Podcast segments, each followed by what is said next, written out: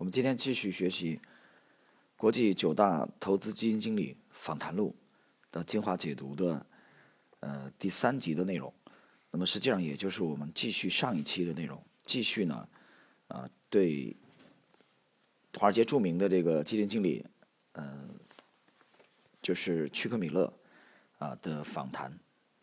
那斯坦利屈克米勒呃。我们开篇的这一集，呃，内容呢是从第二十个问题开始啊。那么杰克施瓦格来提问：你是如何通过评价股价来选择入市时机的？市场是否会产生另一种过低评价股价迹象，从而使你据此由悲观转为乐观？那么斯坦利屈克米勒回答：我从不依据评价股价来选择入市时机，我只根据对资产流通性考虑。及技术分析来选择入市时机。一旦一个刺激因素进入市场，使市场改变方向，股价的评估只是用来预测这个时候的股市尚能走多远。第二十二个问题，在一九八七年上半年啊，提问，在由你做多头转向空头之前，你的基金增长到什么程度？啊，答，不同的基金。结果也有所不同。当时我掌管五个不同的套头基金，每个的管理策略都不一样。在我对股市判断转向悲观之时，每个基金大致都已经增长到了百分之四十到百分之八十五左右。表现最好的也许是 Jofas 积极主动投资策略基金，它在该年第二季度增长达百分之四十。它从这个时候开始，整年都获得出色增长。许多经纪人在那年。很早就获利了结了，因为他们已经有很多收获了。但是我的哲理是，如果你因为积极进取而获利，你更应该积极进取。这一点道理为索罗斯先生所强调。在那些一开头你就大赚的年头，是你应该大胆抓住的好时机。由于我在这一年一早就干得很顺手，我感到我有本钱跟市场斗一斗。我知道牛市总要结束，我只不知道究竟什么时候结束。同样，由于市场常常严重过度发展，我想当牛市真正结束的时候，它也许早已经跑得老远，令人惊叹不止了。那么，在这个问题里面啊，问题我们发现这个斯坦利·屈克米勒呢，他其实强调的就是一种惯性啊，其实就是类似于牛顿第一运动定律的。那么，市场往往会涨过头啊，它也会跌过头。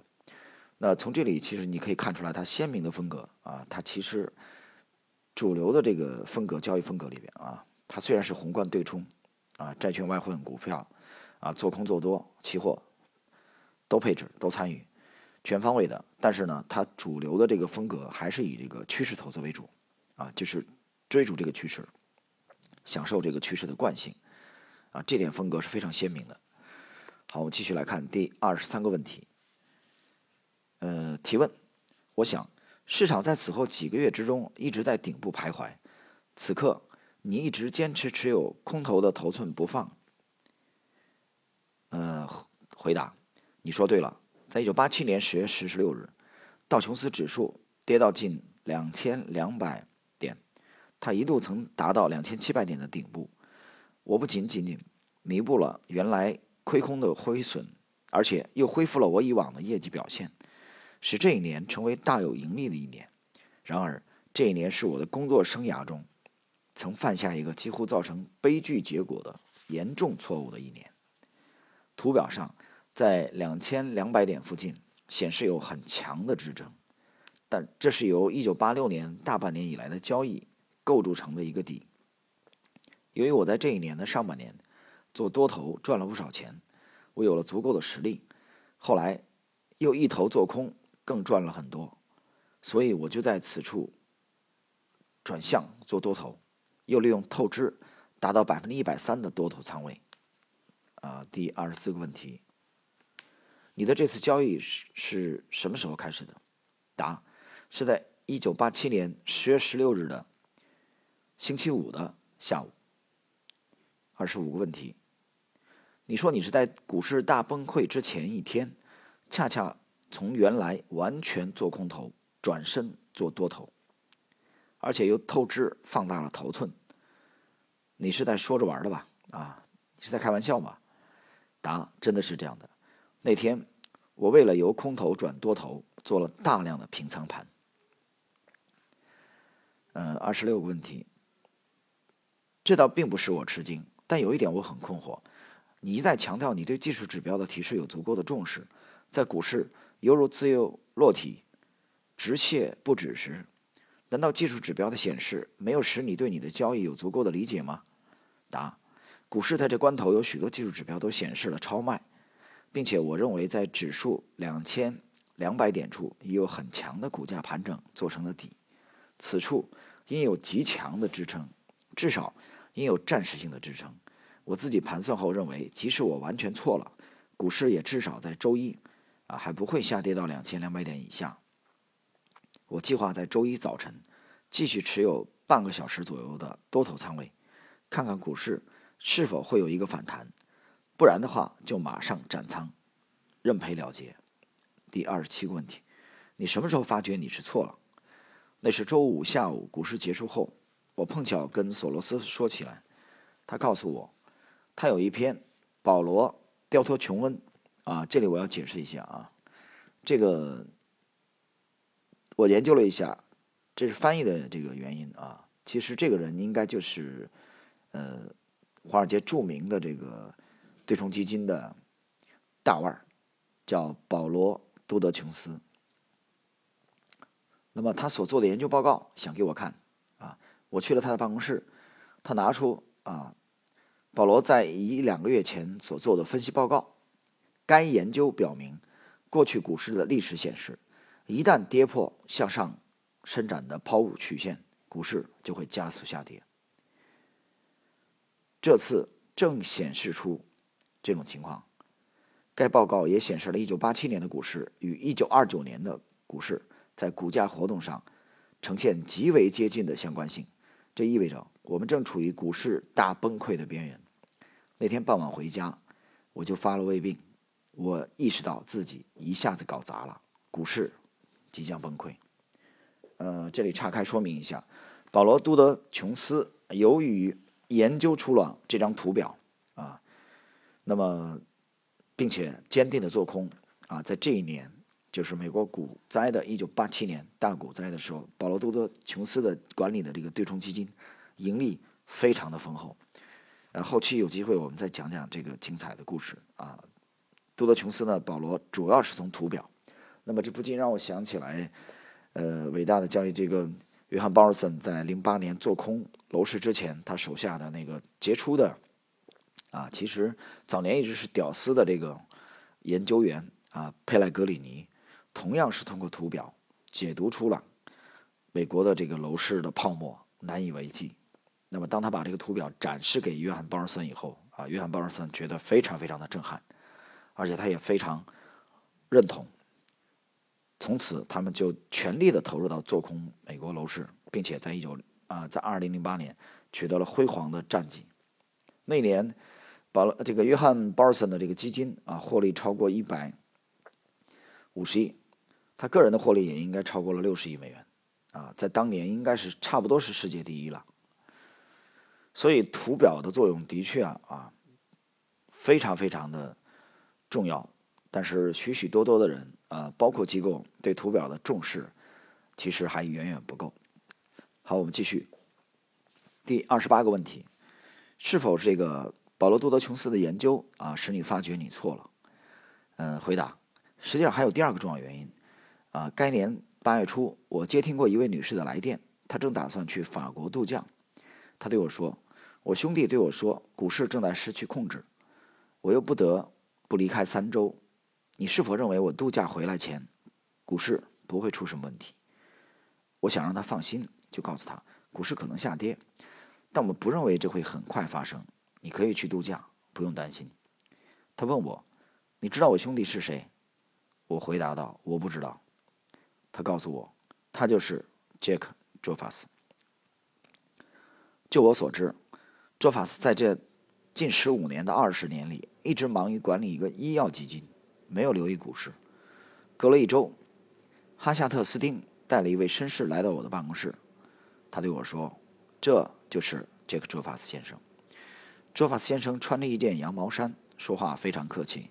他说：“我希望了解一下斯坦普尔五百股指期货合约的情况。你知道，我已经有二十年没有留心这个市场了。但是我对最近在桥牌桌上所听到的有关该市场的讨论十分感兴趣。似乎人人都在吹嘘他们在这个市场上发了财。这不由使我想起所读到的反映一九二九年的一切情况。呃，我们。”读到这里的话，我又得这个岔开啊，解释一下。那么杰克·彻法斯呢，他是一个读图的高手，但是他回忆这个细节的时候呢，实际上他是研究的交易者的心理啊，身边全是获利盘，对，大家都在吹嘘吹嘘自己发了财。大家想一想，时光推回到呃三年半以前，二零一五年的上半年，神州大地无处不股神，到处都涨停板，是不是？你身边都是股市牛人，是这样的吧？我们从二零一五年再把时光推前八年，在二零零七年啊，二零零七年的五一啊，当时我是这个飞回了这个杭州，因为当时已经在中融管理这个投资组合了啊，中融的这个第一任的投资经理。那么五一的时候飞回杭州啊，那么。跟朋友们聚会的时候，我们在西湖边茶馆聊天茶馆里，呃，吃饭的这个饭桌上，都是谈股市，全是股神。啊，之前的时候我曾经回忆过这个细节。那么在深圳机场登机啊的时候，啊，应该是在四月三十号吧，反正四月的最后一个交易日，零七年，呃，我在深圳机场的那个书店，啊，很小的那个那个那个书店啊，还买了一本这个《三联生活周刊》啊，那个封面就是一个牛魔王的那个卡通图案。那那一期《三联生活周刊》的题目，我现在还记得，就叫“人人都是股神”。在飞机上翻阅这个《三联生活周刊》这一期的时候，啊，零七年第五期的时候，我粗略看了一下，整个《三联生活周刊》那一期的文章，大概有三分之二都是谈股市的。啊，这种狂热，呃，给了我很大的触动。所以从这个，那你想休假待一周左右嘛？啊，从杭州又飞回这个深圳，回去大概也就是十个交易日左内，七左右，基本上就开始清仓了。所以跑的是比较早的，但是后来出问题是五月三十号，啊，五月三十号突然的跳水，大量的股票跌停，啊，三个跌停板，四个跌停板，遍地都是。在这个之前呢，市场有征兆，这些征兆都发生在我们每个人身边，就是大量的获利盘，啊，擦皮鞋的。呃，拉板车的，呃，许许多多的呃卖瓜的啊，一五年我不是讲过这个故事啊？我朋友他们开车到这个上海崇明岛去买瓜，这个临开车返回上海之前，这个卖瓜的老板都向他推荐两个股票啊，拦住他，很认真的告诉他有两个股票让他下来之后关注一下。结果他回到上海第二天，这两个股票居然都涨停了啊！他打电话给我。他说：“太神奇了啊！卖瓜的老板都可以啊推荐涨停板的股票。你想一想，二零一五年的上半年，中国 A 股在崩溃之前，曾经有多么狂热？那我们今天学习到，呃，三十年前啊，这篇访问是在八九年前后啊，差不多是三十年前的这一幕。这个杰克·卓法斯回忆的八七年美股崩盘以前的场景，大家想想，跟 A 股难道不一样吗？啊？”你这里学习到这里，有没有体会到历史不断重演的重要性？好了，我们继续。做法斯为了证实他推测的股市已经酝酿了像一九二九年那样的大崩溃，而寻找买入保证金方面的证据，在股票交易上的数据没有显示买入股票保证金上有很不正常的情况，但是人们在斯坦普尔五百股指期货交易上做多头的保证金总额。竟然达到庞大股市交易额的百分之十，这样高的统计数字，说明大量透支型的投机买盘交易有可能转向股指期货市场。为了证实这一观点，他要我研究一下是否在斯坦普尔五百期指合约上出现了不正常的大量投机买盘。因为我手头没有立即可用的数据，所以我们花了一些时间，在一九八七年十月十六日的下午才完成了这份研究。数据基本显示，投机客在一九八七年七月前几乎一致对市场做空，之后又转向做多，而且多头头寸越来越大。我在十月十七号周六去见卓法斯，把分析的结果给他看。记得他说他只关心八月份的市场。对此我早就非常不安了，因为索罗斯已经把保罗·杜德琼斯的研究报告给我看过了。卓法斯看了我的研究报告之后对我说：“我猜由于我的胆小，我们的投资可能已经晚了一点。”那是一记重锤，使我彻底信服我把市场方向搞错了。我决定，如果周一开盘还在支撑线之上的话，即道琼斯指数低开三十点左右，而不立刻产生反弹，我就认赔斩仓杀出。不料市场低开竟然超过两百点，我知道，我仍然必须认赔离场。幸亏开市以后很快有个短暂的反弹，使我有机会平去全部买入的头寸，并且再进行沽空。这天下午四点。啊，差五分，周法斯走了进来，对我说：“很抱歉，之前没有跟你说，我早已沽空了斯坦普尔五百股指，来平衡我们在股市上的股票风险。”我问：“你沽空了多少？”他回答：“足够多了。”我又问：“你是什么时候沽空的？”他说：“哦，大约两个月前。换句话说，他恰恰是在股市顶峰时做的空。”这正是我对他妹妹说不必忧虑股市见顶的时候。他又问我：“你看我是否应该在此时把沽空的头寸平仓？”那时候，虽然道指已经大跌五百点，接近一千七百点的水平，但期指的交易却更低，只相当于道指一千三百点的水平。我说：“杰克，你应该在此时平仓了。斯坦普尔五百期指的交易。”已比道指低了大约四十五个点，四啊四十五个大点啊，就是四千五百个基点。第二十九个问题提问：他就在此时平的仓吗？答：是的，正是在这股指最低点平的仓。那么读到这里呢，大家可以看到啊，这个图表派的大师杰克·卓法斯的这个操作啊，他不但只是会买股票。在期指的操作当中呢，非常的神奇啊！几乎在最高点做空啊，平仓到了阶段性的低点，非常的神神一般的操作。我们继续看第三十五个问题提问：自从你开始为索罗斯工作后，你与索罗斯之间的关系是否有所变化？答：开头的前六个月是相当艰难的，尽管我们的交易哲理相仿，我们的策略却从来。没得到过紧密配合。当我出发上跑道时，他就成了一位教练。他可是位气势逼人的教练。在我看来，索罗斯是世上活着的最伟大的投资家。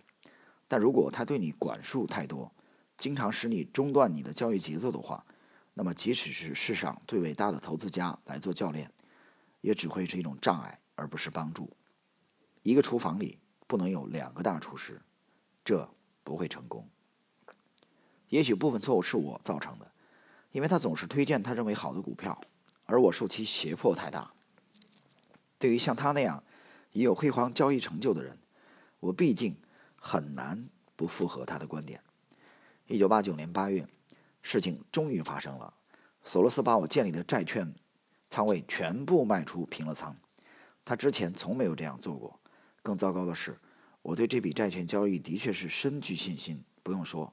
我也十分焦躁不安，在这件事上，我们之间首次发生了不顾一切的豁出去的争论。之后，索罗斯原则上决定六个月内不来过问我的工作。坦率地说，当时我对这样的安排太过乐观，因为当时我以为他会怎么办，但事实是是，他简直不能容忍这样。然而，情况出现了转机。一九八九年下半年，东欧事务迅速上升，你也知道。近几年来，索罗斯的主要精力投注于东欧及前苏联的经济体制改革之中。索罗斯在十一个国家中设立基金来帮助实行这一目标。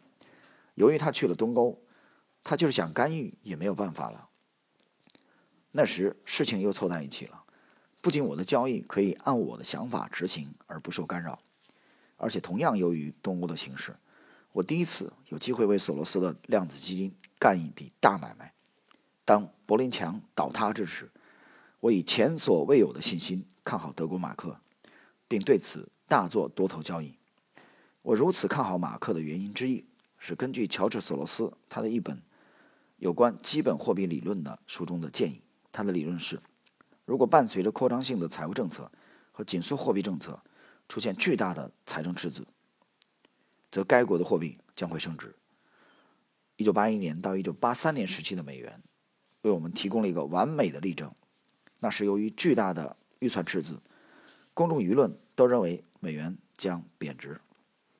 然而，由于紧缩的货币政策吸引美元大量流入美国，结果美元不仅不贬值，反而升得很快。柏林墙倒塌之时，正是这样一种情况，我看得很清楚。西德为了重建东德，准备承担巨额的财政赤字，而且德意志银行并不打算放松对通胀的控制，所以，我一头冲向德国马克，这会是一笔美妙绝伦的交易。第三十八个问题，提问：是否还记得别的大交易？啊，我对你进行交易的理由特别感兴趣。答：在一九八六年末，我因几个原因对日本股市极不看好。第一，从几年来的图表看，日经指数已经到了过分伸展的地步。在此之前的历史事例中，都出现过股票开始脱手的现象。最坏的情况是出现震荡的横向盘整。第二。股市出现巨大的投机式的喷出形式。第三，也是最重要的，日本银行开始执行以令人吃惊的程度收紧货币的政策。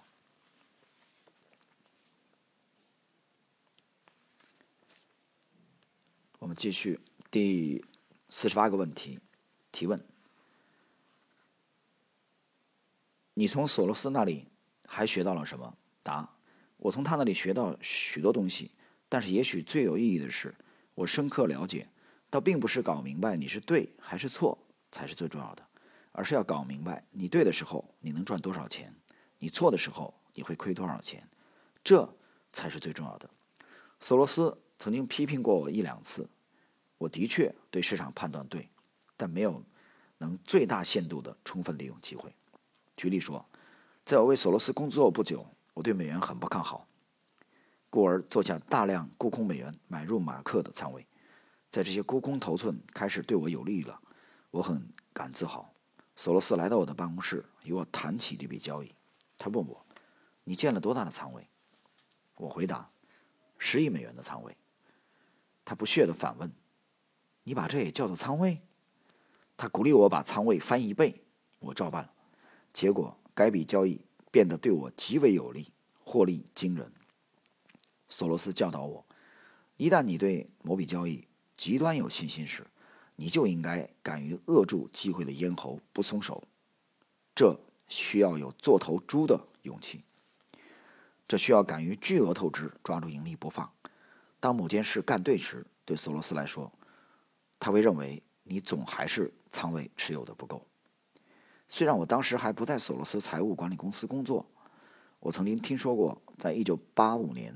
秋天，协和广场协议之前，其他交易员按乔治·索罗斯的指示开始对日元做多头，为会议的结果做好准备。星期一早晨，日元开盘就高达八百点，这些交易员简直不相信他们会获利如此之大，于是便急于平仓获利了结。突然，乔治走进来，把门拴住，指示所有交易员停止卖出日元，告诉他们。他将接管他们所有的仓位。正当其他交易员庆幸他们得到了一生中最伟大的获利时，索罗斯却注视着更大的前景。政府在市场上的表现已经告诉他，明年美元还要往下跌。所以，为什么不敢做头鲁莽了猪，买入更多的日元呢？索罗斯也是我见过的最善于接受亏损的人。他对一笔交易是赢是亏不很在意。如果某笔交易没有奏效，而他对另外一笔交易感到有充分获利的把握时，他会轻松的把这笔未奏效的交易头寸平仓了结。架子上有许多鞋子，挑最合脚的穿吧。如果你极端肯定，认错认赔，并不会妨碍你。啊，这段写的太经典了，非常的精彩。大家看看这个乔治索罗斯的呃超级作手的这种风格。所以，这个斯坦利·屈克米勒和乔治·索罗斯的年龄啊，相差了二十二岁。索罗斯一九三零年，这个斯坦利，这个屈克米勒是一九五二年。所以，从这个前辈身上，他学到了许许多多。我们继续第四十九个问题：你是如何处理好管理多达几十美亿美元投资组合的巨大压力呢？答：比起几年以前，我在精神上已经轻松很多了。干我们这行最妙的是资产流通性极大，任何一天你都可以把废料扫地出门。只要我能控制好自己的处境，即只要我能把自己的头寸随时平仓，那就没有什么值得紧张的理由。那么这里边呢，斯坦利·屈克米勒呢回答呢，其实他就是强调流通性比较好。啊，他做的这个宏观对冲，无论是这个债券、外汇、股票、期货，随时可以平仓。就随时可以去了结自己一个这个失误的判断啊，这点其实我们近两年的节目其实强调了很多。那么在这个新的周期里边呢，资产的变现是非常困难啊，尤其是高位的这些资产。那么这种变现呢，和股市啊这种期市这种流通性比较好。但是现在期指的现在改革又回来了啊，这个大有势头恢复到这个股灾以前的水平啊，之前已经阉割了两三年。啊，当然了，初初衷是为了保护市场，嗯，所以你拿这个实业啊，拿资产的变现和股市期市的这种变现是完全不是一个数量级的，这个前者的变现太难了，尤其是现在这个周期里。当然我知道听到这里的话，有许多的听友可能未必会服气，啊，不服不服没关系，你现在去出手把你手中的房子去卖个两三套试一试。你就知道了。好了，那么我们今天第三集的屈克米勒的内容进入了尾声，但是最后还有非常非常精彩的内容，大家不要着急。这个内容就是，呃，我理解应该是应该是这个编著者啊史建邦先生，或者说是啊，当然是上海证券报的这个主编呃张志雄先生的这个点评啊，这段点评我们同样应该分享给各位，非常非常精彩。啊，大家稍等一下，我们来看一下，屈克米勒的杰出业绩可以归结为两个关键因素：保管好资本和管理好基地。第一条原则已是众所周知的，但是第二条原则却还远未受人欣赏。从投资组合的角度来看，屈克米勒这样说：为了达到真正杰出的业绩，你在进展顺利、得心应手交易时，要充分利用处境的优势。那时是真正需要你紧握桂冠不放的时刻。杰出的业绩记录需要避免出现亏损年，要尽力创造一些每年收益率达两位数以上乃至三位数的年头。对于个人交易的情况来说，管理好基地意味着，当你处于不常遇见的好机会，又深具盈利信心时，就要敢于介入资金操作。就像屈克米勒所说的那样，有敢于做头猪的勇气。另外一个有益的教训是，如果发觉弄错了，就应立刻纠正。在一九八七年十月十九日股市崩盘的前一天，屈克米勒犯下了令人难以置信的错误，由彻底做空转为百分之一百三的彻底做多。但在该月终了时，他还是赚了。为什么？当他认识到他错定了时，他就在十月十九日开市后的第一个小时内，把全部多头头寸平了仓，而且转头做空。如果他当时心胸狭窄一些，面对与己不利的证据，仍然维护自己原来的头寸，或者拖延等待，希望看看市场能否恢复的话，他就会遭受巨大的损失。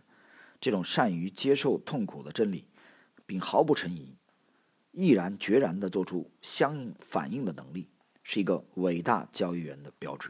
啊，这段写的非常非常精彩。我们继续。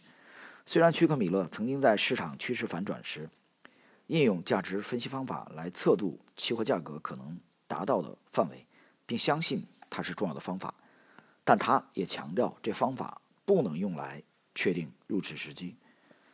屈克米勒用来对许多市场确定入市时机的重要工具是平仓量的分析和技术指标分析。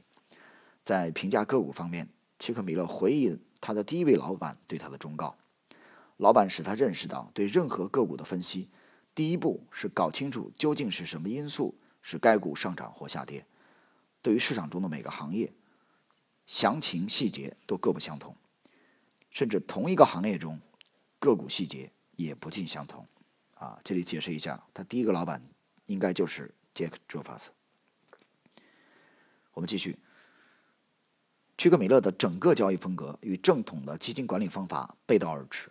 为什么一位投资家或投资基金经理应该一直把近乎全部的资金完全投资在证券之类上？这点并没有合乎逻辑的理由。如果一位投资家的分析显示一个可能的熊市正在形成，他或他应该把全部证券变成现金，可能的话甚至持有空头仓位。回忆一下，屈克米勒在1981年极端看坏股市，却遭到。挫折这件事，他在预测市场上绝对正确，但结果还是亏钱。这是因为他抱定股票基金经理应该一直做多头这一传统的理念。如果他限制自己只对股市做多头交易，毫无疑问，他的长期盈利将令人吃惊的下降，他所经营的资产将大幅减少。屈克米勒灵活的交易风格，既做多头也做空头，对全球各种市场如外汇、债券进行多种经营。明显的是他成功的关键因素。国际象棋中的皇后能够向四面八方进攻，比只能向前冲的兵远为强大。市场的一个基本真理，也许更精确的说，是人类本性的一个基本真理，就是在你非赢不可时，你不会赢。屈克米勒跌入国债期货的交易中，绝望的挣扎，企图把他的公司从财务危机中挽救出来的例子。就提供了一个典型范例。即使他买入短期国债期货时是价格历来最低的一周，但结果他还是输掉了一切。那种非赢不可的需求压力堵死了整笔交易。在这个事例中，毛病出在总体上过分的利用透支、按金交易和缺乏计划。股市是一位严峻的老师，对于绝望挣扎而产生的交易所必然带来的粗心疏忽，总是。严加惩处的，啊，这是编著者的这个精彩的点评。